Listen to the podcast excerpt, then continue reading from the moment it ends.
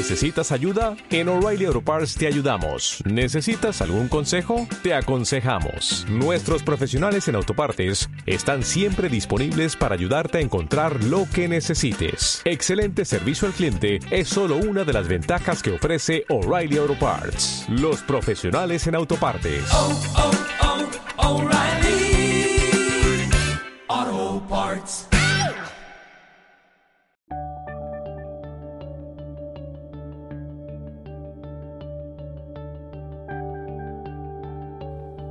Buenos días, buenas tardes y buenas noches. Esto es 00 Podcast, episodio 00175. Vaya, vaya, vaya.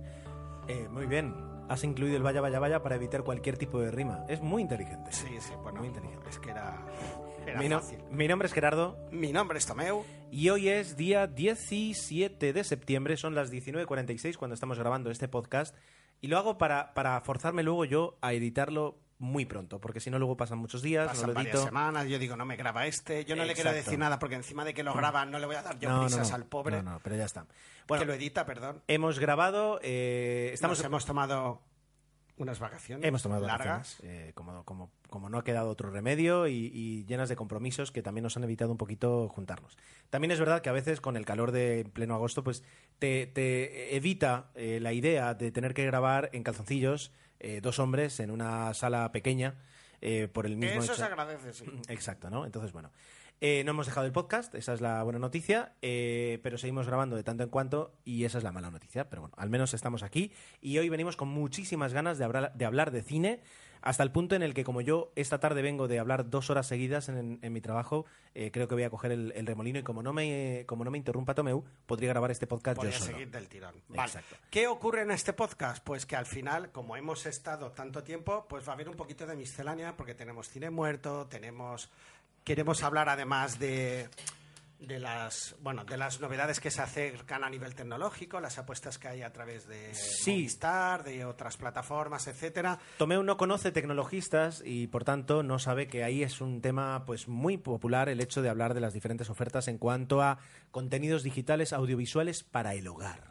Pero bueno, no todos siguen tecnologistas, que deberíais por otro lado, entonces también está bien hablarlo aquí. Que eso nos indica que tú vas a tener un conocimiento amplio del tema. Y eso Bueno, no, tan amplio, lo que pasa es que bueno, me- bueno, Yo voy, a hablar, yo voy a hablar desde la experiencia de, de- de dos que he vivido, con lo cual, eh, con toda sinceridad. Y ahora estoy un poco entusiasmado, pese a las carencias que tengo. Luego lo explicamos. muy bien. Pues Perdón, una serie de películas. y una serie de películas que traemos, algunas más actuales, otras desde luego no tanto, eh, como decía Tomeu, un poco de miscelánea y como además eh, tenemos una limitación, no digo técnica, pero sí familiar para terminar de grabar en aproximadamente una hora, pues no nos vamos a andar más con rodeos y vamos a empezar ahora mismo.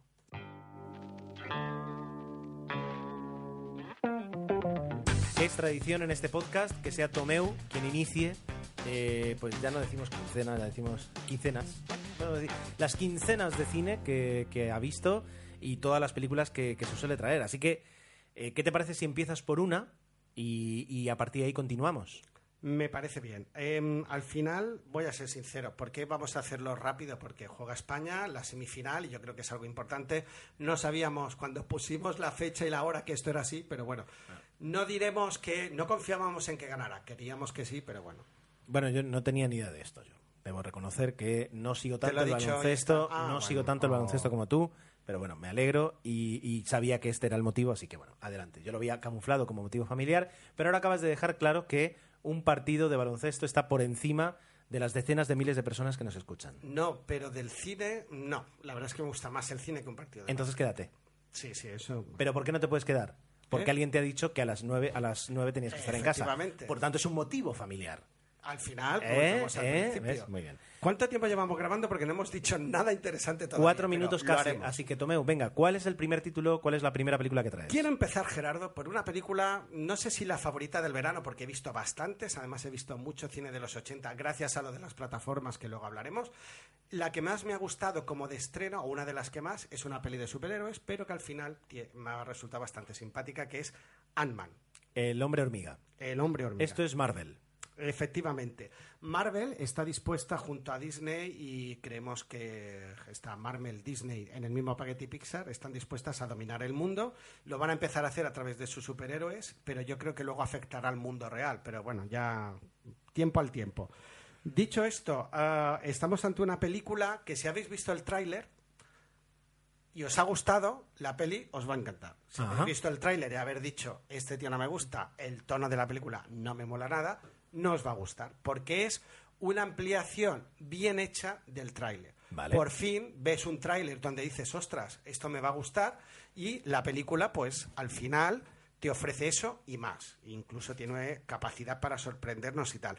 Todo eso tiene mérito ah, prácticamente por el actor protagonista. Si te gusta el actor, que, es, eh, que viene de la comedia, nos referimos a Paul Rudd, eh, entonces te va a gustar la película. A mí me gusta el actor en las comedias que le he visto y entonces aquí le da ese toque canalla al personaje, a un superhéroe distinto, un poquito más, más cercano. Vale. O sea, haces una pausa. Porque lo que estás diciendo ahora te estás repitiendo ya casi. Sí, me parece bien. Entonces, lo que yo quiero saber, primero, ¿de qué va la película? Segundo, ¿quién está en la película? Tercero, ¿cómo se lleva el rollito de que de repente el superhéroe sea un actor que nunca eh, ha respondido a perfiles de acción y en el que se mezcla eh, el humor y la, la propia asunción de que, de que es un superhéroe totalmente atípico. Quiero saber esas tres cosas. Bueno, lo que necesitábamos, y Marvel ahora lo está consiguiendo en muchas de sus adaptaciones, era ah, meterle humor a, las películas. Y gracias a Iron Man, sobre todo, pues ese, ese espíritu se está, se está llevando, en el caso de Ant-Man, a la máxima expresión. Y en el caso de los Cuatro Fantásticos, que también he visto y que no voy a hablar de ella, se ha reducido totalmente, ¿no? O sea, desapareciendo por completo el humor y siendo una película tirando aburrida. Dicho esto, en Ant-Man, ¿la historia de qué va? Pues más bien tiene que ver un poco pues con, una especie de lucha de, egos y tampoco, tampoco considero que el argumento sea importante, más que nada porque, bueno, el, el coprotagonista, que es Michael Douglas, ha descubierto una técnica que sirve pues para conseguir reducir a las personas o reducir cosas y esto se va a utilizar con o se va a vender para, para armas y no se quiere, etcétera, etcétera. El, el guion, digamos que es más bien tipicón, pero bueno, el planteamiento del personaje, el cómo nace, el lo entrenan y tal, pues está bastante divertido. A mí personalmente me gustó la aportación de Evangeline Lilly. Le da el toque romántico a la película, con lo cual ellos meten ahí todos los ingredientes que debe tener una buena peli para que tú puedas ir o bien con tus hijos, o bien con tu novia, o bien todos juntos. Al final, yo creo que en este caso funciona partiendo de la premisa, y me voy a repetir, si te ha gustado el trailer. Dicho esto, ¿quién está en la película? Paul Rudd, Evangeline Lilly, Michael Douglas. Michael Douglas en el papel de, bueno, del personaje así... El doctor. El doctor, exacto. Y luego Cory Stoll, que yo lo, ve, lo veía, o lo vi en la primera temporada de House of Cards, que estuvo bastante bien. me encanta el personaje que hace él en, la serie. Aquí hace de malo. Entonces, también la verdad es que está bastante solvente. Estos cuatro un poco mantienen el, hilo de la película. Y Michael Peña, el toque humorístico del amigo gracioso, pues que también está ahí, pero bueno, con algún, una pequeña escena divertida y tal, etcétera. A mí me gustó la película, me convenció. Me lo pasé muy bien, salí del cine muy contento y en el fondo de eso se trata. Es un poquito, ¿no? Es no va a pasar a la historia. ¿Tiene alguna, por último, ya para cerrar, ¿tiene algún tipo de pretensión? Quiero decir, en un nivel, en un nivel rimbombante, eh, escala Los Vengadores siendo un 10, ¿no? De película. Es decir, eh, ¿en, qué punto se queda? Me alegro que me hagas esta pregunta. Es una pregunta inteligente. No tiene pretensión de igualar a los Vengadores. Creo que Marvel muy inteligentemente hable una línea de superhéroes menores que en algún momento estoy seguro que meterán eh, en algún guiño en las otras películas. Pero son muy conscientes de que estamos hablando de, eso, de primera división y segunda. Y este es un superhéroe de momento planteado de segunda división. Vale, vale, muy bien, muy bien, perfecto. dicho esto, me tendrías que dar pie, pero ni siquiera me das pie. Es que estaba pensando que lo de dicho esto a, Luis, que estará escuchando el podcast ahora mismo. Luis es tu compañero de trabajo que tiene un lo de dicho esto ya lo digo está en el trabajo planos y secuencias, actualiza con mucha más frecuencia que nosotros el podcast. Bueno, bueno lo cual no es Un Y- gran mérito. No, y, y la verdad es que se ha convertido en esa pieza. Yo me acuerdo que, eh, que con A ti te veo menos y a Jesús, me acuerdo de las grandes charlas que hacíamos muchas veces el lunes por la mañana. He ido al cine, he visto esto, pues he encontrado a la persona que me permite hablar con muchísimo conocimiento, en el caso de Luis, de cine y series. La verdad es que recuperar eso es muy bonito y luego también me ayuda a aportarlo de cara al podcast. Muy bien. Vale, bueno, pues yo voy a hablar de, de una película de, de 2014, que bueno, que aquí se estrenó a finales de 2014 y, y de hecho fue nominada, tuvo varias, mm, como dirías tú, fue multinominada Multi. en los Oscar eh, de 2015, que es Perdida, Gone Girl, ah, una película, digamos, por decir de ficha técnica, que ah, la tengo aquí, 149 minutos, es decir, mm, Larga. dos horas y media, protagonizada, protagonizada por Ben Affleck y Rosamund Pike, Con un luego con Kim Dickens, que es una actriz secundaria que no te va a sonar mucho, pero que, tengo que colocarla en tercer lugar porque por importancia realmente eh, junto con Carrie Coon eh, son las dos secundarias que acompañan al personaje de Ben Affleck y luego con Tyler Perry y Neil Patrick Harris haciendo personajes menores, ¿vale? A ver, eh, lo primero que hay que decir es una película David Fincher, ¿vale? ¿Qué significa?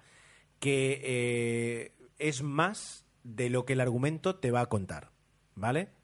¿Que- ¿Queda claro esto? Que, que puede parecer un argumento convencional. Estamos hablando de- de- del director del Club de la Lucha, del director de Seven, de la red social eh, y de más películas que podría decir aquí, de The Game, ah, Zodiac, etcétera, etcétera, etcétera. Entonces, eh, lo que quiero decir es, mm, ojo, aquí a veces se me va a hacer complicado hablar de la película sin entrar en spoilers, pero tengo que hacerlo. El argumento, Es o sea, complicado. tengo, tengo que hablarlo, no es que vaya a hacer spoilers. El argumento básico es eh, una pareja, un matrimonio, con sus problemas, con sus diferencias. Eh, él, eh, el personaje de Ben Affleck, que es Nick, se despierta una mañana y cuando vuelve de, de hacer un, bueno, un recado, de estar con su hermana, descubre que su mujer ya no está, que su mujer ha desaparecido. Pone en marcha toda una investigación policial. Eh, van pasando pocos días, eh, lo que pasa es que, digamos, mm, te lo van contando casi casi día por día lo que va sucediendo. Y eh, así como se van desarrollando las, las pistas que se encuentran, o, bueno, así como se va desarrollando todo, comienza a parecer sospechoso del asesinato de su mujer. ¿Vale? Esto es lo que te cuenta el tráiler y esto es lo que vas a ver. Sin, sin querer dar mm, más información, lo único que voy a decir es que la película es mucho más que eso. Eso es, eso es lo primero que voy a decir. Y prácticamente lo último que puedo decir. Lo Sí, se- eso iba a decir. Claro. Lo segundo que quiero, que quiero decir es. donde triunfa la película es en crear ese ambiente en que todo te dé señales contradictorias. Quiero decir. Ben Affleck. Ben Affleck está inmenso en esta película. Me, me- me- me gusta muchísimo. Ben Affleck eh, no, es como, ¿sabes? A ver, para explicarme. ¿Sabéis el famoso misterio de la sonrisa de la Mona Lisa? Que no sabes si está Sí. sonriendo o no. Todos los personajes son así. Quiero decir, y sobre todo Claro, juegan Ben con la ambigüedad constante en la película. Es decir, constantemente Ben Affleck. Entonces, eh, eh, te demuestra esa tensión, tristeza, tranquilidad y frialdad. O sea, que le ves capaz de ser y capaz de no ser el. Capaz o sea, de ser- inocente y de ser culpable a la vez. Sí, Víctima sí. Lo y hace muy criminal. bien. Sí, sí, sí, es verdad. ¿Tú la viste también? Sí, la he visto. Ah, vale, vale. Me vale. gustó mucho. Entonces, Me gustó mucho dentro de la limitación de, de que es verdad que es un poco tramposa la película, también hay que decirlo. no es tramposa. Es decir, simplemente te Un poquito sí. cuenta las Cosas juega contigo, pero eso está juega a mí me contigo. gusta, a mí juega me gusta. contigo. Déjalo en que juega contigo. Y eso es lo que te encanta. Es Claro, decir, como en The Game, re- que, que- que no sabes nunca qué va a pasar. Realmente, realmente eso es lo que ocurre. Entonces, un poco la película, es decir, así como se va avanzando en, el, en la investigación, eh, pues tú lo que vas a tener son serias dudas de ¿es el asesino? ¿O, o es simplemente un marido eh, que está pasando por todo eso y es una persona especial en ese aspecto? Luego está el personaje de la hermana, Carrie Coon, que es un poquito pues el, el contrapunto y es la, la visceral de la pareja, porque son además hermanos mellizos. Eh, la investigadora, que sabe jugar un papel muy neutral sin darte pistas de si realmente lo, quiere, lo cree culpable o lo cree inocente. Eh, y luego el personaje de Rosamund Pike, que aparece eh, mucho en la película, porque además, no es spoiler decir que la película va recorriendo muchos flashbacks y por tanto la vas viendo a ella. El personaje de Rosamund Pike, que también juega la ambigüedad, porque al principio crees que es una persona y luego en, en esos flashbacks te vas encontrando a una persona diferente por la cual llega un momento en que también te ayuda a dudar de Ben Affleck. ¿Vale? Sí, señor. Em, sin, sin cometer spoilers y sin arruinaros la película, no puedo, no puedo contaros mucho más. Sí, ¿qué puedo decir? Pues una tontería, pero que estuve leyendo luego el... el, eh, ah, lo diré, el, el trivia de la IMDB sobre, sobre la película. Dice que eh, no había caído, pero es verdad, eh, los autores de la banda sonora son Trent, Trent Reznor y Atticus Ross, que son los, eh, los que crearon la banda sonora de eh, la red social y que además, ahora no me matéis, tienen un, es decir, forman parte de un, de un grupo, son un grupo de, música electrónica que ahora mismo no recuerdo. No, no, por favor, no me matéis.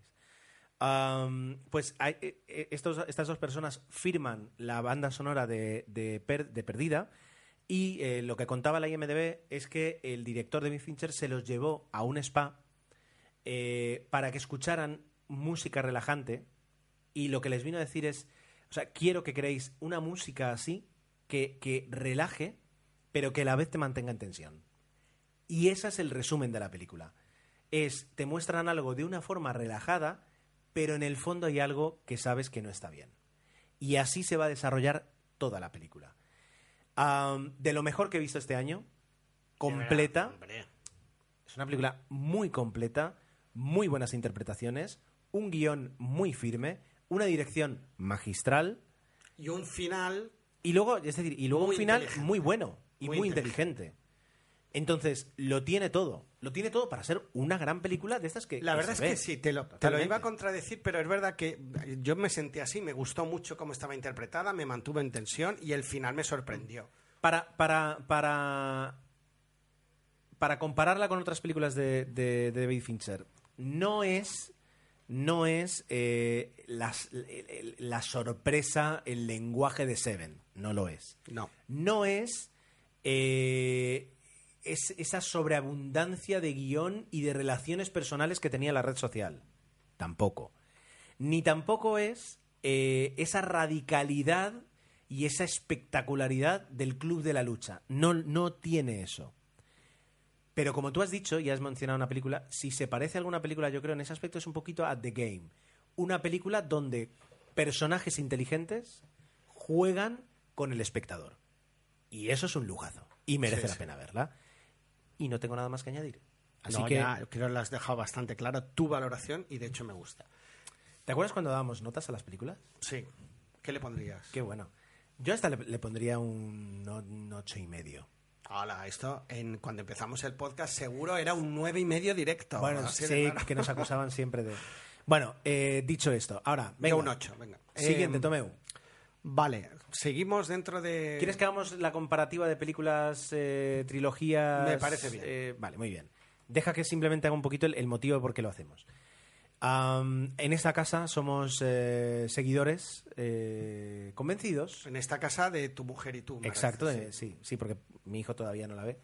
Eh, somos eh, se- seguidores convencidos de la saga de los Juegos del Hambre. Nos ha convencido y nos gusta. Bueno, está bien.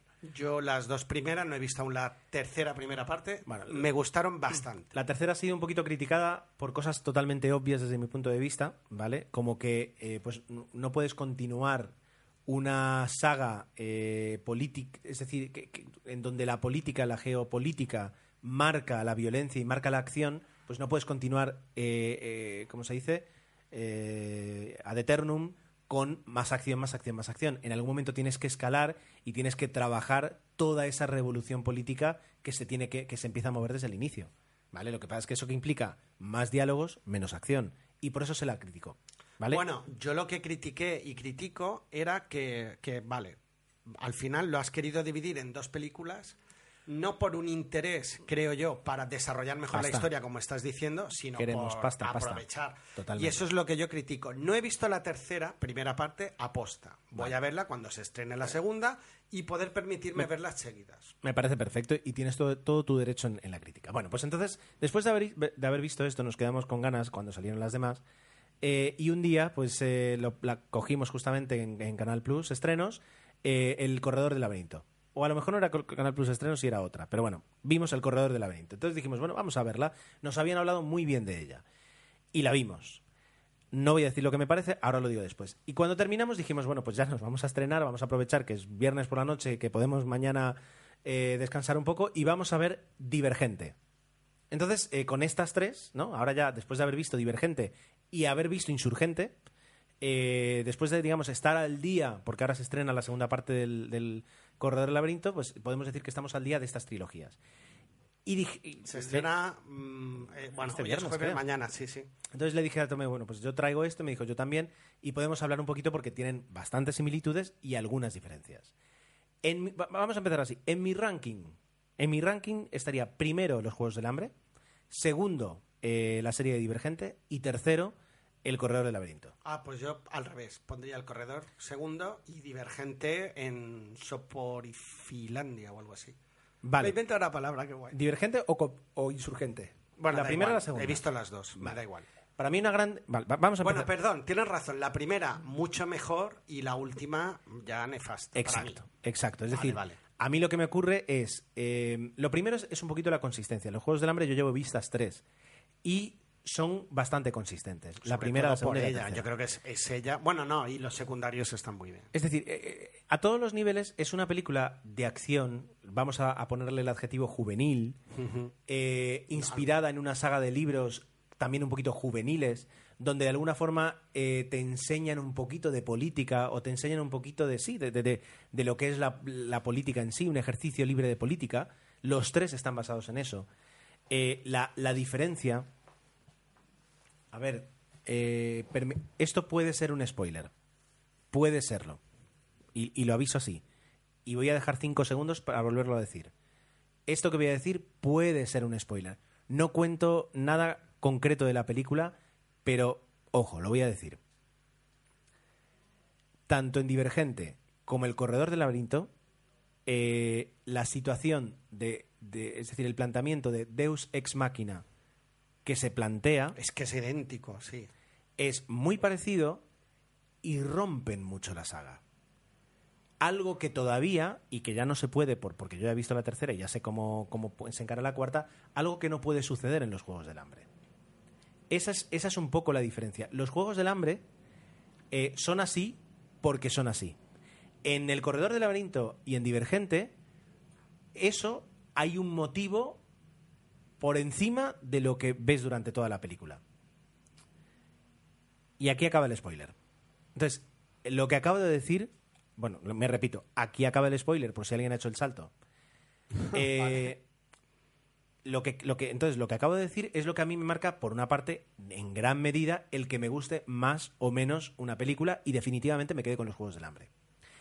Pero si además tengo que elegir entre El Corredor del Laberinto y El Divergente, eh, la inter... ¿qué? A ver, ¿tú le pones cara ahora mismo al actor del... del Laberinto. Sí, Bueno, No. vagamente. vale. ¿Y a la Más que protagonista? nada por el póster, ¿eh? ¿Y a la protagonista de Divergente? Sí. Vale. Sí, más esta sí, porque además se cortó el pelo para la segunda. Es que, es que en el Corredor del mm, los actores no sobresale ninguno. No hay nada que... que, que- Te diría que en la saga Divergente sí que sobresalen los protagonistas porque él es muy guapo y la verdad es que sí en, que- como en los Juegos del Hambre. Pero en- Sí. eh, y luego, en el... corre- En, en el corredor no, no tanto. Pero a mí me gusta más la historia del corredor, o sea, un poco el concepto sí que me gustó mucho y por eso me gustó más la película. Vale. Y yo te voy a admitir que el, que el concepto del corredor del laberinto es más eh, eh, eh, emocionante, no, es más, Interesante, no sé. la- es más intrigante que en, en- en- en Divergente. Correcto. Sin embargo, el desarrollo de la película del corredor del laberinto, al final no tienes ni lo que es laberinto, es decir, no ves realmente lo que hay en lo que no es laberinto de la película. Esto no es ningún spoiler. Ni tampoco realmente tienes acción en el laberinto, Yo creo que sí que hay, pero bueno, relaciones humanas, un poco como era el, el señor de las moscas, el, Ah, no me acuerdo. este tan conocido. o el- Bueno, pero a un nivel tan, tan, eh, desde mi punto de vista, tan, tan, no superficial, sino que no, no te atrae. La- la- eh, el, el- el peso que tiene el personaje de Shailene Woodley en, en Divergente, ese peso, esa, esa, esa, esa dualidad, esa- esos dilemas que tiene, las está relaciones la- que va forjando. La primera parte, cu- cuando entrena a ella, La toda primera esa parte, parte. también está muy bien. La primera parte. Eh, sí, sí, la, primera. parte de Divergente. Entonces, me- me hace que me interese mucho más. Eh, entonces, el- y, y sin embargo, lo- el- en, en el Que es del más laberinto- parecida, divergente a la trilogía del, de los Juegos del Hambre que el laberinto. Exacto. Entonces, y entonces eh, eh, cuando ya termina el corredor del laberinto, ya me doy cuenta de que no me interesa para nada en absoluto ver la segunda. Cuando termino de ver Divergente, digo, oye, quiero ver la segunda. Y cuando veo la segunda, me doy cuenta de que no quiero ver la tercera. Y ojo al dato, la tercera va a tener primera y segunda parte, que creo que se llama legal Correcto. o algo así. La- correcto. Lo cual ya me ha puesto ya de los nervios. Digo, no, no podemos pasar por aquí. No, no puede ser que al final, eh, y, y lo mismo diré, y me encanta a mí El Hobbit y El Señor de los Anillos, no puedes convertir un libro más pequeño en tres películas, ni puedes hacer esto pues para ganar más dinero, lo que hicieron con Crepúsculo, etcétera. Esta moda no la soporto. No, bueno- no la soporto. y si tienes que hacerla, la- si la pudiera boicotear, la boicotearía. Bueno, tranquilo. Me he enfadado. Y si tienes que hacerlo, ¿por qué no lo haces como Quentin Tarantino? Que lo hizo para mí espectacular hace 10 años en, en Kill Bill. Claro. Estrenas una en noviembre Efectivamente. y la otra en marzo. Le has dado de lleno. Además de forma brillante. Sí, pero. ¿Quieres sí, ganar más pasta? Vale. Pero O sea, hazlo, no esperes un año. pero no me dejes un año con una historia a la mitad. Quiero decir, vale, que las series lo hacen así. Bueno, pero las series son las series. Yo no pago, pago al mes. No, porque además van por cursos y tienes. Has de tener tiempo de hacer el rodaje, pero estas películas ya están hechas, se han Exacto, hecho a la vez. Exacto, pues ahí, ahí está el tema. Tienes que ver si funciona una serie, luego tal, pero aquí ya tenías claro que vas a hacer dos. Entonces, no me parece bien. Pues mira, mi ranking queda así, es decir, mi ranking queda en último lugar El Corredor del Laberinto, que vi una y no me interesa ver la segunda, eh, Divergente, que he visto dos y no me interesa ver la tercera, y Los Juegos del Hambre, que he visto tres y que quiero, quiero ver, ver la cuarta. Yo sí, yo también. Entonces, es un poquito así.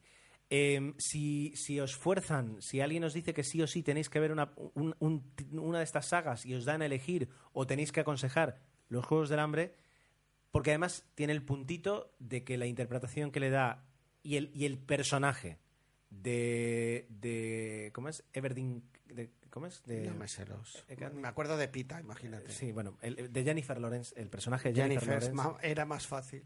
Sí, Katniss Everdeen. Katniss Everdeen. Pues está por encima, es, es el mejor pers- combinación personaje-actor que hay en toda la y saga. la mejor interpretación Sí. y la de Divergente le pone ganas, pero creo, me sabe mal y espero que no nos esté Es más escuchando, no ¿eh? le llega es a, más ni a la altura de... Cuando hizo la primera tiene 21 años, Sí. es diferente. Pero bueno, Pero igualmente hace un papel ah, strong, ¿eh?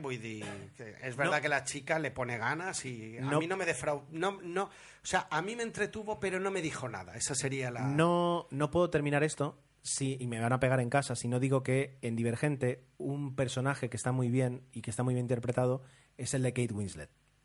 Eh, que hace... eh, es un personaje... Bueno, Muy vale, facilón, te diría. es muy facilón. Bien resuelto.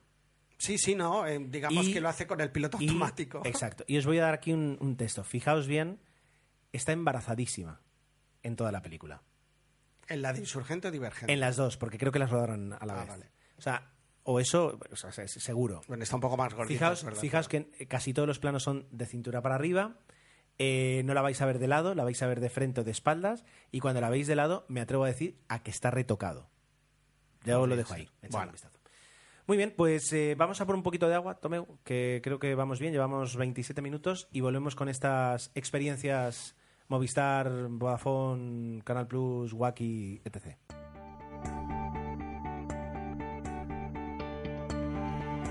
volvemos literalmente tras un par de tragos de, agua eh, y vamos directo al grano con el tema de las comparativas. Es decir, aquí eh, los que sigáis tecnologistas, los que escucháis mi, podcast diario, bueno, debería ser diario, de tecnología sabéis que ah, yo tenía Canal Plus, Digital Plus, mejor dicho, con el i y en enero de este año, pues coincidiendo con una mudanza, ya pasamos a tener el servicio de Movistar TV, ¿de acuerdo? Y posteriormente, pues Movistar TV eh, adquirió eh, todo lo que era eh, Canal Plus, lo que era del servicio Digital Plus, y ahora lo que tenemos es Movistar Plus, en cuanto al servicio de televisión. Em, todas las experiencias, partes positivas, partes negativas. Pero vamos a empezar antes con la, con la de Tomeu, digamos que cubre la, la otra parte y a partir de ahí pues vamos arrancando un poquito en la comparativa las ventajas y los inconvenientes. Así que Tomeu, Todo esto salía un poco ah, porque dentro de, ya sabéis, los que seáis más tecnologistas, ¿eh? la he metido bien ahí la cuña, ¿eh? Eh, que en octubre va a llegar Netflix. Ya, yo ya no, no sé si ya sabemos qué ofrece ah, en cuanto a, a contenidos, pero sí que ya se estaba barajando el que era un coste entre 8 y 10 euros, ¿no? Diferentes servicios que, que ofrecía Netflix y tal. Yo vengo de Wacky por un lado, porque tengo un Smart TV y estaba contento hasta hace poco. Eh, pagaba además unos 5 euros al mes. Esto me incluía un amplio abanico de películas y bastantes series. En eso estaba bastante contento porque además tenía uh, House of Cards primera y segunda parte. Por ejemplo, vi Vicky Blinders, que es una serie magnífica que por cierto os recomiendo y que me recomendó Luis de planos y secuencias súper buena. Tenía Los Soprano entera, etcétera, pero hubo una actualización que uh, petó y, y ya no podía. Ahora, llega tarde. sí, llega bueno. tarde, lo siento. Es el problema de los sonidos que tengo. Esto no, no pagamos derechos de autor. ¿no? Espero que no. Bueno, Sí, yo estaba con Wacky, se, hubo una actualización. Bien, ahora sí que pega eso. muy bien. Y eh, la- eh, empezó a funcionar mal, incluso me dejaba de funcionar la tele, no podía ni siquiera apagarla, tenía que desenchufar y tal. Me puse en contacto con los de Wacky, les di mi modelo, me empezaron a hacer una super mega auditoría. Ya en un momento me cansé de decir, digo, mira, ya os he dicho mi problema, os he dicho que mi conexión a internet funciona perfectamente, porque además tengo 65 megas que me sobra, y todo lo demás funciona. O sea, me estáis fallando vosotros. Lo puse por Twitter, me contestaron, tal, pero luego nunca más se supo y me invitaron. Yo dije, pues me voy a dar de baja, y me dijeron, oye, pues vas a hacer bien si te das de baja. Y me extraño mucho esa actitud, Vale. porque digo, si va a llegar Netflix y creo que lo que yo he sufrido lo habrá sufrido más, muchísima más gente que yo, van a pegar un bajón enorme. Mm, quiero decir, no digo que me cueste creer. ¿Cómo, cómo que, te, que te dijeron va a ser mejor que te des de baja? Eh, eh, amplía esa parte. Bueno, sí, ahora he sido un poquito malévolo al decirlo. Por eso, por- pero quiero saberlo, Pero claro, yo les dije, oye, si no me dais una solución, yo no puedo seguir, os estoy pagando fielmente. Había, yo me había dado de baja y de alta varias veces y habían conseguido fidelizarme y ya estaba contento, estaba dispuesto a seguir pagando. Pero como dejó de funcionar, dije, oye, si no me dais una solución, me doy de baja. Y él, la persona que me dio el, el intercambio de mail me vino a decir, digo, pues que, que si no aportaba más para poder ver qué problema tenía y había aportado bastante porque le di mucha información, el modelo de la tele, me actualicé yo solito el software yendo a la página de Samsung con un USB, lo puse en la tele, aún así no bastaba, me dijeron, oye, pues me, me dieron a entender pues que me diera de baja, sí, sí, claramente, además tengo el mail y lo pone. O sea que eso fue un poco... Wow. Claro, eso es lo que me enfadó, me di... De hecho, ya me había dado de baja, pero lo puse en Twitter. Sí que hubo una pequeña reacción en Twitter, ay, explícame mejor tal, pero luego nunca más se supo. La verdad es que ah, para mí ah, mm, estaban luchando por salir y no han dado una, una solución a un problema. Yo creo que la cagada, y perdona por la expresión, fue La intentando de mejorar, porque es verdad que la actualización hacía una serie de cosas que eran necesarias, como recordar cuándo habías dejado la película, porque en la versión antigua apagabas y tenías que rebobinar, una serie de mejoras, pero que no funcionaban bien porque no, no casaban bien con la televisión. Una pena. Vale. Eso no quiere decir que en una tele más actual y moderna el servicio de Wacky os pueda gustar, No, no, sí. porque el catálogo de series es bastante amplio y más barato de lo que luego nos va a explicar Gerardo. Creo que ahora pagas unos 7 euros, ¿no? No, cinco. Ah, fíjate. pues mira. Eh, Esto vale. en cuanto a Wacky. ¿Y tú ya tenías eh, Ono? Televisión Tenía con Ono Ono. con el modem analógico y era un despropósito, evidentemente, porque aquello Con el, modem- con el Deco. sí no funcionaba, o sea, no funcionaba mal, pero la oferta era muy básica y tal. ¿Qué ha ocurrido? Que tengo el John, el perdón, John Tivo. el Tivo y lo que es en cuanto a funcionalidades estoy encantado, porque puedo grabar dos series a la vez, puedo grabar en serie, o sea, cada lunes grábame esta serie, y algo espectacular y fantástico es que yo estoy viendo la tele en directo, tengo que ir al baño, pongo la pausa y me voy. Si he visto una escena o un partido de fútbol y han metido un gol y quiero ver el, part- la- el- otra vez el gol, puedo rebobinar y veo el partido. Luego rebobino hacia adelante y vuelvo a retomar o sigo mi historia como estaba. Con lo cual en eso estoy absolutamente encantado. Porque grabo, he visto la trilogía de Misión Imposible, he visto la trilogía de La Jungla, todo lo que cada día me siento, veo qué película quiero grabar y me la graba, puedo grabar dos a la vez, etcétera. La pega de todo esto ya termino. Bueno, el coste es, ahora creo que es pago por internet, teléfono y tal, 60 y pico más IVA, me quedan unos 72 euros, 65 megas de tal, una línea de móvil, el teléfono y el acceso a, al Tivo y a una serie de canales de infantiles y de películas. Todo eso. La verdad es que el precio me parece elevado, pero la ventaja está bien. ¿Qué ocurre? Que la oferta de películas es lamentable y la oferta de series a nivel español no está mal, pero a nivel internacional las series de peso no están ahí. Hay un par, como puede ser Aníbal, que no está mal, o Falling Sky, pero la verdad es que la oferta a nivel de series no tiene nada que ver con lo que, on- eh, que estoy seguro te está ofreciendo ahora mismo a ti. eh, Ahora, en cuanto terminemos en un minutito te lo muestro. Y así lo ves. Vale, bueno, interesante. Pero estoy contento, porque hay una serie de funcionalidades que es verdad que le estoy sacando partido. ¿Tú has cambiado Wacky por Tivo? Ahora, yo O- hubiera o- convivido con las dos, porque Vale, pero- lo que me ofrecía aquí era las series que pensando en los 5 euros que tú pagas, me parecía bien. Digo, mira, Vale. tengo estas series que quiero ver y que ahora mismo Vale, vale. creo que Tivo nunca me va a ofrecer de momento. Bueno, ahora mismo, es decir, eh, antes podíamos hablar de, de la oferta de Ono, que ya no es Ono, ahora es Vodafone. Sí, correcto. ¿De Que esa es otra. Pasé a Vodafone sin que nadie me dijera nada. Un día me enteré por la factura que era Vodafone. Correcto. Eh, Con toda alevosía, con el desprecio absoluto que tenía yo a Vodafone. Por la mala experiencia que tuve, pero bueno. Ahí está, entrando a tu casa. Eh, y luego podíamos decir que teníamos eh, Canal Plus y luego podíamos decir que teníamos eh, Movistar. Ahora Canal Plus y Movistar sean, es lo mismo, ¿de Fusionado. acuerdo? Entonces puedes tenerlo vía satélite o puedes tenerlo en el propio decodificador que tenías de Movistar TV, ¿de acuerdo? Eh, para los que no lo sepáis, el, el catálogo ahora mismo de series, de, de cine y series que te ofrece Movistar eh, es, es muy amplio. ¿Básico o pagando los 5 euros? Es decir, pagas 5 euros por tener acceso a las series Vale. y 9 euros por tener acceso al cine. Ojo, ¿Perdona? claro, por tener acceso a... 9 por un lado y 5 por otro, 14 en total. O Por cato- 9. No, 14 euros. Y por 14 euros lo que tienes es eh, Canal Plus Series, Canal Plus Series Extra, Canal Cine, eh, Canal Plus Estrenos, Canal Plus Estrenos Extra, Canal Plus Acción, Canal Plus Comedia y Canal Plus de Cine. O sea, todas las pelis de estreno de Canal Plus. Todo. Vale, Toda la vale, programación de cine de Canal Plus. eh, más, eh, aparte, el catálogo que ya tenías de Movistar Series, que eran 60 series en temporadas completas. Más eh, todo el cine y todas las series del catálogo de Zombie al que tenías al que se tiene acceso por, por tener eh, por tener Zombie. Es decir, recordemos que yo- lo que Zombie te ofrece es en, eh, bajo demanda todas las películas y todas las series que puedes ver en los canales que tienes contratados. Es decir, que si contrato el paquete de cine, tengo acceso bajo demanda a todas las películas que ofrece. Eso está bien. Eso es lo que Tivo no ofrece. Exacto, es decir, Pero me deja grabarlo.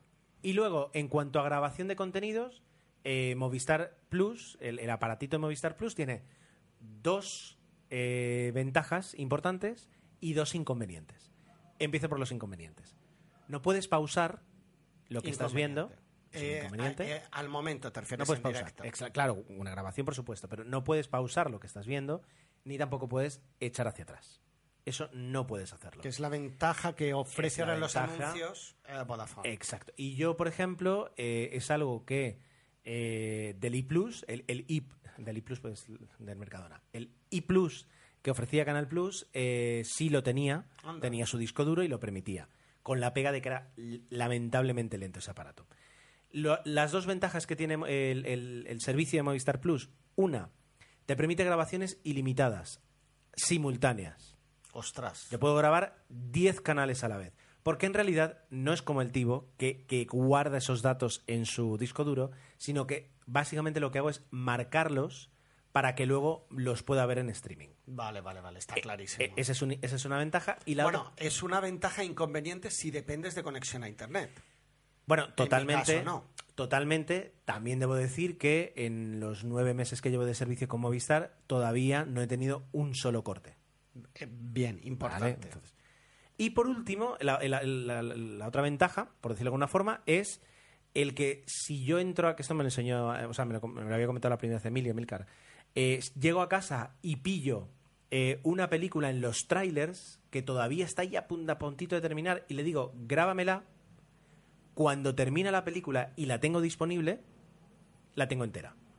Vale, eso es verdad que Tivo tampoco Claro. se la pillo empezada, ya pierdo, grabas- graba grabas lo que tienes. Bueno, suele grabar 10 minutos antes y 10 después, pero bueno, Otro inconveniente, desde que le doy a grabar, perdón. Otro inconveniente que podemos eh, decir de Movistar es el hecho de que si le doy a grabar algo, eh, claro, me graba desde el inicio, como acabamos de decir, pero no puedo verlo en ese momento. O si le doy a grabar, yo qué sé, Eurovisión, tres horas, pues la pongo a grabar. Y al cabo de una hora y media digo, bueno, pues voy a empezar a ver Eurovisión, que la puse a grabar cuando tocaba, al inicio. No, hasta que no termine el programa, no está disponible. Bueno, pero puedes ver el canal donde se está dando, entiendo, sí. Sí, pero no puedes de- desde el inicio. No puedes... Claro, tienes que esperar a que acabe, vale. Debo decir que si Yo tuviera creo que Tivo sí que permite eso, empezar a verlo, una vez que ya empezó Sí, a grabar, sí, puedo sí, empezar. sí, te, confirmo que sí. Eh, de- de- debo decir que si tuviera contratado eh, Movistar Total, o no sé cómo lo llaman, es decir, el paquete, a mí me- yo tengo deportes, tengo cine y tengo series. Lo que no tengo es fútbol, porque en casa no vemos fútbol. Si tuviera el paquete ya total, eh, tendría derecho a poder ver cualquier cosa que se haya emitido en los últimos siete días. Anda. Es decir, mm, lo haya grabado, no lo haya grabado, da lo mismo. Podría ir, "Ah, hace tres días, ah, me perdí la película ayer. La vas a buscar y la ves. ¿Sabes lo que.? Y, y me da mucha rabia. Estamos yendo a lo que íbamos antes de. Me acuerdo con los ordenadores, con las tarifas móviles, que poco a poco van abriendo el grifo y te van cobrando extras cuando yo creo que en un futuro no muy lejano todo se va a ofrecer directamente y sin tener que Bueno. pagar cada vez más extras. Como... Llega Netflix y, y vamos a ver qué es lo que ocurre. Es verdad que Movistar se ha armado muy bien, eh, que por la, La verdad es que, yo tengo. sí. La verdad es que sí. Eh, Han hecho los deberes. Yo Y tiene a lo mejor no tanto, pero. tiene un catálogo de series y de cine muy gordo. Sí, sí, sí. Eh, Y muy están gordo. apostando duros porque incluso anuncios en cines, o sea que Quiero van decir, a por todas. A, a día de hoy, pues yo no necesito eh, prácticamente descargarme ninguna película, a no ser que quiera una concreta o una muy antigua, o sea, una peli de estreno, te diría. raro será que en el catálogo de vídeo bajo demanda o en las grabaciones que tengo no pueda haber encontrar algo. Efectivamente. yo Eso, estoy eso- igual. eso es lo que sucede. Es que yo he descubierto eso y estoy contento.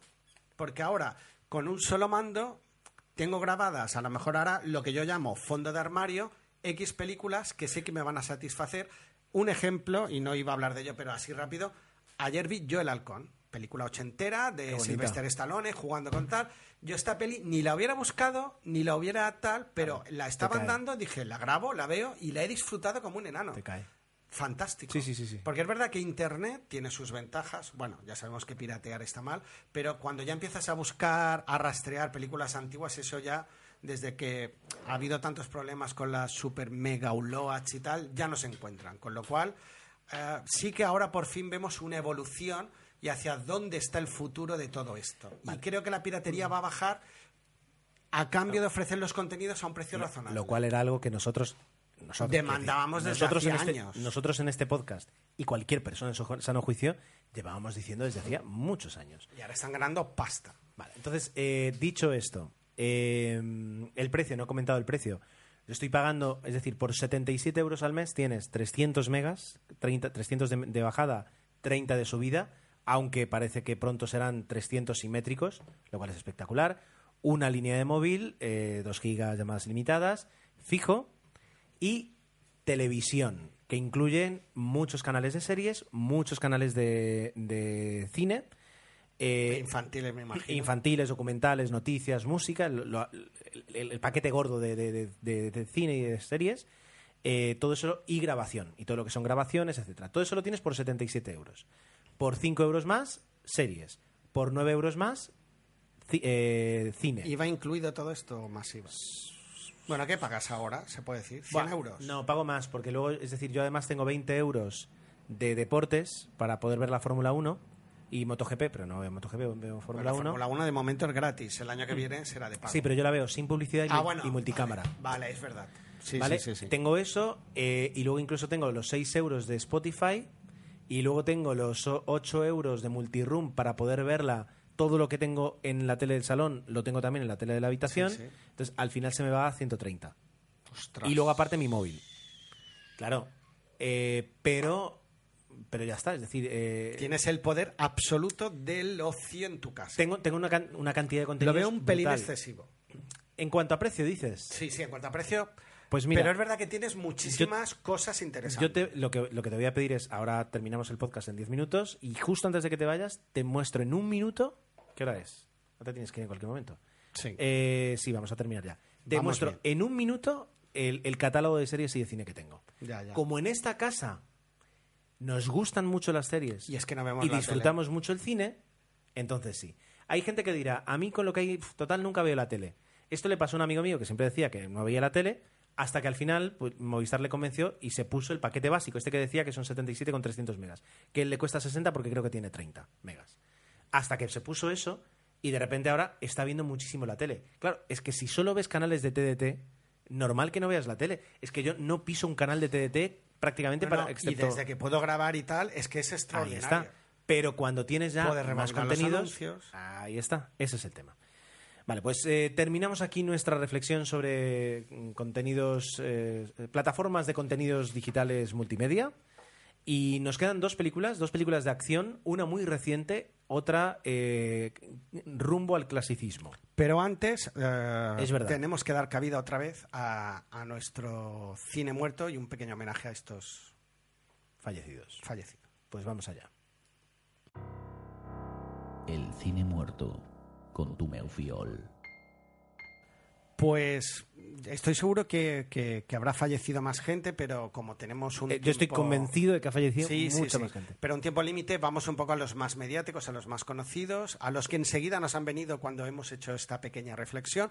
En, un ca- en este caso, eh, en el anterior podcast lamentábamos la muerte de Saza, de uno de estos actores que tan, que tan buenos momentos nos han dado. Esta, en este mes o este verano nos ha dejado Lina Morgan. Lina Morgan es una actriz ah, prácticamente de comedia, muy querida, que yo de pequeño he disfrutado muchísimo. Ah, mis padres han querido mucho, mis padres, y yo creo que esto lo he heredado yo y Gerardo igual, eran más de cine de Hollywood, de tal, y no tanto de cine español, pero reconocían embargo, el mérito de yo- actrices como Lina Morgan. Eh, recuerdo haber visto muchas veces en casa y creo que hasta lo teníamos grabado en VHS. Vaya par de gemelas. Un clásico. Eh, y yo, re- yo, Desternillante. yo he crecido con esos esas interpretaciones teatrales en televisión de Lina Morgan y debo decir que vi bastantes, no voy a decir todos, capítulos de Hostal Royal Manzanares, que fue, digamos, su última gran aparición en Su televisión último gran éxito. y que era una serie muy bonita. Es decir, eh, er- éramos inocentes en aquella época a lo mejor en cuanto a series. No, pero era un poco la herencia de ese personaje ingenuo que ella hacía. Bonachón, eh, sincero. Por supuesto. Exacto, así que... Es un, un humor blanco, pero un humor blanco bien hecho y pensado. Y me recuerda también a Paco Martínez Soria, ¿no? Que esas películas que él hacía que eran muy divertidas También, y eran un poco en esa línea, ¿no? Eh, no, no eran groseras, sino que eran para todos los públicos. Y yo las, re- a mí mi infancia parte. He reído muchísimo con películas de con, con películas de ella y la verdad es que Totalmente. Es verdad que en los últimos años ya había hecho algún intento de serie, ya no había tenido éxito porque um, Eran otros tiempos. Lina Morgan y o lo mismo ocurrió con Emilia Aragón, todo lo que tocaba lo convertían en oro, pero es verdad que al final todo tiene un momento y un, Por supuesto. y un tal. Y el otro es el director Wes Craven, que es el padre, como todos sabéis, pues cine de- del terror moderno, ¿no? Sí, y- innovador y nos ofreció la saga de Elm Street eh, con Freddy Krueger, la saga de Scream y otras muchísimas alegrías. Eh, viendo un poco la trayectoria, la verdad es que eh, sí que ha tratado muchísimo el cine de terror, pero ha probado otros géneros, pero bueno, en lo que es el cine de terror, pues se ha quedado huérfano porque realmente era un hombre que era capaz de innovar y lo hizo, lo hizo bastantes veces. Muy bien, pues eh, dicho esto y habiendo terminado, vamos eh, con las últimas dos películas y, y listo, y se acabó. Matt Damon. Volvemos, volvemos con la misma tontería de hace unos cuantos años. Es que era, para los que escucháis el podcast de siempre, habréis sonreído. seguro. Eh, A ver, vamos ¿Por, a ver. ¿Por qué hablar otra vez de Matt Damon? Por- Bueno, ¿es es que- fijación, es No, interés. eh, Susana, Susana nunca había visto eh, ninguna de las tres películas de la, sala, de la saga Bourne. ¿Vale? Entonces, hace poco nos pusimos a ver la primera y vimos la primera entera con toda nuestra atención y disfrutándola. Am, y yo creo que, yo no sé si he llegado a hablar específicamente de la saga Bourne o de alguna película de Bourne. Gerardo, estoy seguro que mucho. De las últimas, tal vez, pero la primera es de memoria 2002. fotográfica. La primera, creo que sí. la primera es de cuatro años.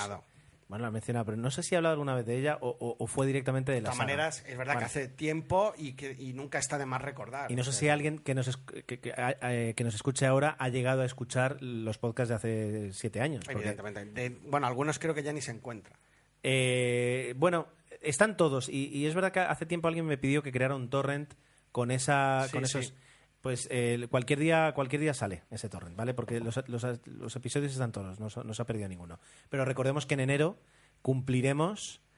Eh, Tomeo, ayúdame. En enero cumpliremos nueve años. De verdad. Nueve- Uy, yo sí. ya había perdido la cuenta, sinceramente. Pues estoy 2016, contento. sí, en enero cumpliremos nueve años.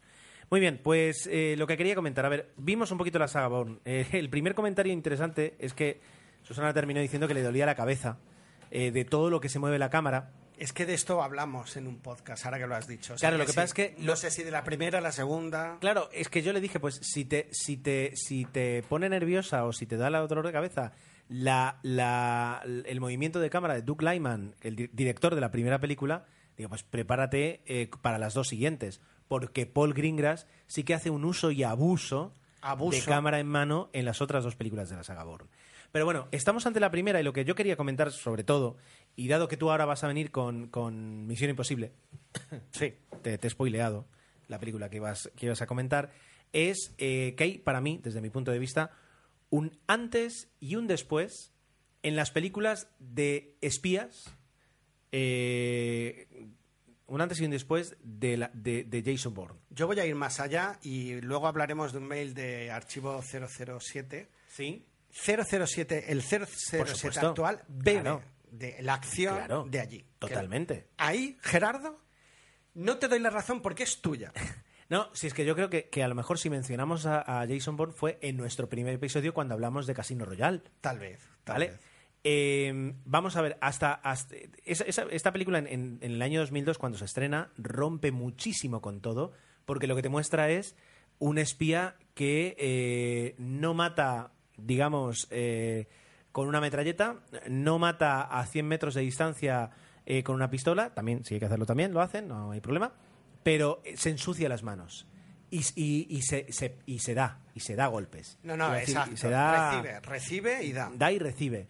Y eh, lo primero que hacen es coger a un, a un personaje y quitarle absolutamente todo el glamour, absolutamente todo el ego, eh, y lo que dejan es simplemente Hasta la memoria. Hasta la memoria en la primera película. eh, y lo único que dejan es una persona con unos conocimientos, con unas capacidades físicas y psicológicas de, de, eh, que están por encima de los demás y que necesita llegar a un objetivo. Y por tanto utiliza todas sus capacidades para hacerlo. Eh, dicho así, mm, puede que no suene muy diferente si no habéis visto el- el caso Bourne. Eh, pero cuando ves la película y te das cuenta de, de- de lo que sucede, de lo austera que es como película de acción, del que no quiere recrearse con las grandes explosiones, sino con el sonido de los golpes en la cara la de Matt Damon, directa. eso es lo que realmente hace diferente esa película. Y es lo que hace que te tenga intrigado porque no hay una expectativa de que el personaje aparezca hermoso, grande y potente, que eso sí, por ejemplo, sigue, siga- sigue siendo eh, James Bond, O, que- o incluso Misión Imposible. que para eso es James Bond. Pero fíjate, incluso, y voy a poner un ejemplo, si no voy mal, la primera película de Misión Imposible eh, con, con Tom Cruise es de 1997. Bueno, pues entre cuatro y cinco años después se estrena eh, la saga Bourne. Bueno, pues eh, las últimas... Que la van a retomar, dicen, con Matt Damon. Exacto, sí, se está preparando ya la, la siguiente. La quinta, creo que es. la, sí, la quinta. Pues las últimas dos películas de la, de la saga de la saga de Misión Imposible ya se rinden a la forma de entender la acción y de entender los, super- superagentes eh, de la saga Bourne. Si veis Misión Imposible, la primera en el 97, y luego veis El caso Bourne en 2002, o si veis eh, fíjate lo que te digo. Muere otro día de James Bond, Die Another Day, de 2002, que es del mismo año que la saga Bourne. Y luego veis Casino Royale. Totalmente. Decidme, por favor, do- es decir, quién bebe de quién. Porque que Casino Royale no bebe de nada que no sea eh, su propia herencia, pero transformada con un lenguaje que es el, de, el del A ver qué dice Alberto de todo esto, pero bueno, no, no, se no. quejará porque estamos hablando de Bond también. No, pero no, no le quito méritos. Y de hecho, menos mal que lo hicieron. Que lo hicieron así. Reconocido en un, en un making of, en un, una featurette, eh, reconocido por los propios productores, nos encontramos con un problema de lenguaje. El James Bond, que era Pierce Brosnan, ya no conectaba con la audiencia. Es verdad. Bueno, conmigo sí, pero es verdad que no con la audiencia por a la puro que romanticismo, conectar. por claro. puro romanticismo. Y sin embargo, eh, el, el- el James Bond de Daniel Craig, con ese lenguaje nuevo, con esa nueva forma de entenderlo, Con esa brutalidad dicha no peyorativamente, sino No, en cuanto correcto. a escenas de acción. sí que conecta y conecta muy bien. Ya está, no digo más. Ahora háblanos de tu película y luego ya vamos cerrando.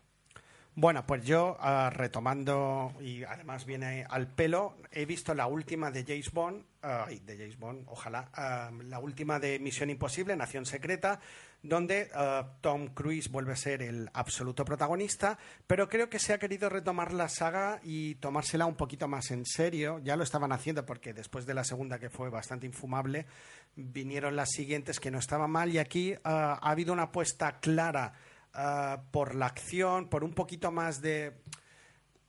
Sí que hay escenas espectaculares, pero intentándolas rodar un poquito más realistas. A pesar de que hay algún momento Misión Imposible, porque de eso se trata la película, a mí me, gustó, me entretuvo bastante y, por supuesto, creo que han aprendido de los errores y han querido potenciar las virtudes. Por ejemplo, la redacción de Tom Cruise con Simon Peck está aquí explotada al máximo. Es verdad que Simon Peck ya se encuentra muy cómodo en el personaje. La actriz protagonista, Rebecca Ferguson, está guapísima, pero además aporta muchísimo a las escenas de acción. Me encanta el personaje de ella porque da reparte leña al igual que Tom Cruise y la verdad es que ah, creo que queda bastante bien ah, juntamente con, con el actor que ahora tú me estabas diciendo que hacía El arquero, ¿no? De Los Vengadores. Exacto el arquero que es Jeremy Renner Ujú. que, que, bueno, aquí hace un poco de jefe de ellos y luego el papel de malo o, o no tan malo de Alec Baldwin. La verdad es que la película está, está bastante bien. A mí me, me entretuvo muchísimo. Ya lo he dicho antes, repito la palabra entretenimiento porque al final yo eh, en este tipo de películas no creo que vayamos a buscar una trascendencia, va a destacar, no va a ir a los Oscar evidentemente, pero lo que buscas es un poco pasar un buen rato. Permíteme. Y creo que se ha retomado la saga con un poquito de pulso. ¿Cómo es? Permíteme que insista. No, permíteme que te pregunte. Comparado con la anterior, ¿se mantiene otra vez esa combinación que habían hecho de acción, de no terminar eh, de creérsela excesivamente, de colocar momentos de humor? Es decir, esa química que hay entre los personajes, esa acción divertida eh, que no necesariamente tiene la carga dramática que tenían las anteriores de Tom Cruise, ¿eso persiste en esta película? Persiste y se potencia porque además, igualmente yo, para que veas que estas películas no calan, se me olvida, la anterior no, me- no recuerdo muy bien al final el planteamiento ni el final, la tengo grabada para volver a ver, para que veáis. Fíjate. Pero, pero sí, se potencia. Incluso te diría que Tom Cruise, y hay una escena que lo demuestra y que me encanta en la película, se autoparodia en algún momento. Entonces, eh, eso está bien. Ya. Ya son conscientes. Yo creo que han cogido el pulso y es una saga que no, no, evidentemente no va a estar al nivel de James Bond, pero que van a querer ir repitiendo hasta que el cuerpo aguante. Yo no sé si Tom Cruise le queda mucho por aguantar, pero todavía aguanta el tipo. ¿eh? La verdad es que Bueno, ahí bueno. está. Ahí está, y buscan el, el no va más todavía. He visto que en la producción está JJ Abrams y yo creo que en cuanto a espectacularidad de la película, un poco eh, se nota la mano de él ahí, como diciendo, aquí hay que darle Bueno. caña al tema para que sea... Mira, ya, ya solo para cerrar, deja que te diga. eh, próximas películas anunciadas de Tom Cruise. Top Gun 2, Sí, sí, sí. Misión Imposible 6 y Ra- Jack Reacher 2, que es aquella película de acción Que no estuvo mal, que, Que él estuvo hacía. nada sí, mal. es- él- decíamos que era un poco retomar personajes suyos Exacto. y tal. Así pues que- fíjate que todos son secuelas. Y yo creo que añadiría Misión Imposible 7, pero bueno. Casi, casi. A lo mejor el cuerpo no aguantará. Como veis, no hablo de los argumentos en la anterior película, me No, que tampoco- pero es que en el fondo aquí se trata pues No de una falta. intriga que está bastante bien y un poco ellos se convierten en renegados y de Tom Cruise es obligado a desaparecer, etcétera, etcétera. Pero bueno, eso al final mejor que lo veáis y paséis un buen rato de acción. Bueno, dicho esto y cerrando ya eh, todo el, co- el- las películas, las cerramos aquí. No, y perdona, por enlazar con la tuya, se nota esa violencia La que ya es más explícita que antes y en estas películas. De hecho- aquí está claro en un par de escenas brutales. no- la segunda película original, el título original de la segunda película de Bourne es The Legacy Bourne, que es la herencia Bourne, y yo creo que eso lo tienen muchísimas películas de Sí, sí, acción sí. en Es lo que ocurrió con Matrix en el tema de acción. Para el caso Burr sí que supuso un antes y un después. Como supuso en su momento la trilogía, o perdón, la jungla de cristal. También fue un cambio Exacto. en cómo entender a- el lore de, de Veo que nos entendemos. Muy Veo bien. que nos entendemos. Muy bien, pues eh, Tomayo, tú tenías que comentar un correo que nos han enviado antes de terminar, ¿verdad? Es imperdonable y lo tenemos ahí hacía bastante tiempo pendiente de contestar de los chicos de Archivo 007. Dame un minuto para buscarlo y os comento. Bueno, igualmente mientras lo busco, él me comentaba que contara, como sabéis, y no había hablado todavía en este podcast, he escrito un libro sobre la historia de los cines de Palma. Al Cine de Palma. ¿Cómo que no habíamos hablado en este podcast? En Sí, este de hoy, me refiero. Ah, vale, en este de hoy. No, es broma, que además, insisto, es mi hermana la, la más. Él me contaba si que yo le dije que había alguna anécdota relacionada con James Bond. No sé si la va a entender, pero bueno, aquí en Palma había una sala eh, que ahora mm, lamentablemente la ocupa unos grandes almacenes en el centro de Palma, al lado del Casal Sulleric Sí. y era la sala Born. ¿Qué ocurre? Ya vais a entender la gracia, que eh, era el sitio donde en Palma normalmente se estrenaban las películas de James Bond. Y, y ahí eh, ahora se llamaba, ah, cuando se estrenaba una película de James Bond, incluso en el periódico se anunciaba como estreno en la sala Bond. Con lo cual, ese guiño hacia Ah, las películas de James Bond viene de bastante. Mira, bastante. Y esto bueno. me encantó la anécdota y yo la quería contar, evidentemente, pensando en Alberto Casado y en su archivo 007. Dije, hay que contarla. Y me la reclama por el mail. Me Pues dice, oye, totalmente, me prometiste contar la anécdota y aquí lo hago. ¿Qué más? Bueno, nos comentaba eh, o nos pedía que diéramos nuestra valoración y ya rápido de qué nos parece el teaser trailer de Spectre que promete bastante. No sé si lo has visto tú, Gerardo. Por Yo lo he visto. Por supuesto. A mí me ha encantado. Eh, a mí también. eh, Pero- teniendo en, no, no, no. Teniendo en cuenta, además, que de todas, eh, de todas las críticas que ha podido recibir Skyfall, yo soy un defensor a muerte de Skyfall. Me parece un peliculón. Y, y así como las dos primeras películas de Daniel Craig, de esta saga, de esta nueva época, ¿no? De James Bond, Casino Roy- Royale y Quantum of Solace, eh, mantenían algún tipo de superficialidad en algunos aspectos. Eh, esta, eh, la última Skyfall y, y Spectre, parece que, que se introducen todavía más en, el, en lo profundo, ¿no? Es decir, en...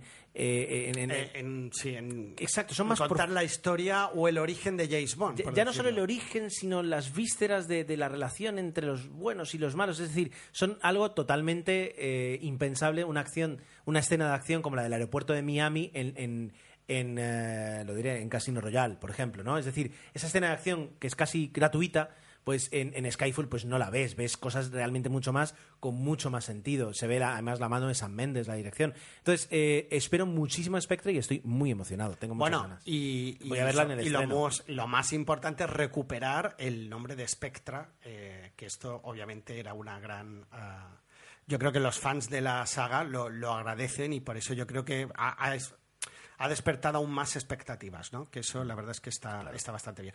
Para acabar, eh, y, y lo siento en el alma, eh, hemos, como hemos grabado tarde, eh, nos informaban de que iban a celebrar, pero ya lo digo a tono pasado, celebraron la tercera convención de Archivo 007 en Madrid, eh, que tuvo bastante éxito, que incluso en la sexta ah, lo mencionaron, en la sexta noticias, ah, con lo cual mm, enhorabuena a ellos y, y- y- y gracias a ellos por querer seguir ah, generando ilusión ah, con las películas de James Bond. Y ahora el 6 de noviembre, que había que decirlo, por fin podremos ver la, la nueva de James Bond y dar por hecho, y esto es algo ya casi, bueno, no, ya no quiero hacer promesas que luego no sé si cumplimos. Dar por hecho que en este en 00 Podcast hablaremos de ello. No, no, hombre, eso sí, tan, tan pronto como no sea posible. Ya sabéis que el nombre y, y la primera película que comentamos aquí es de James Bond, con lo cual le tenemos un cariño enorme Por al supuesto. personaje y a la saga. Por supuesto.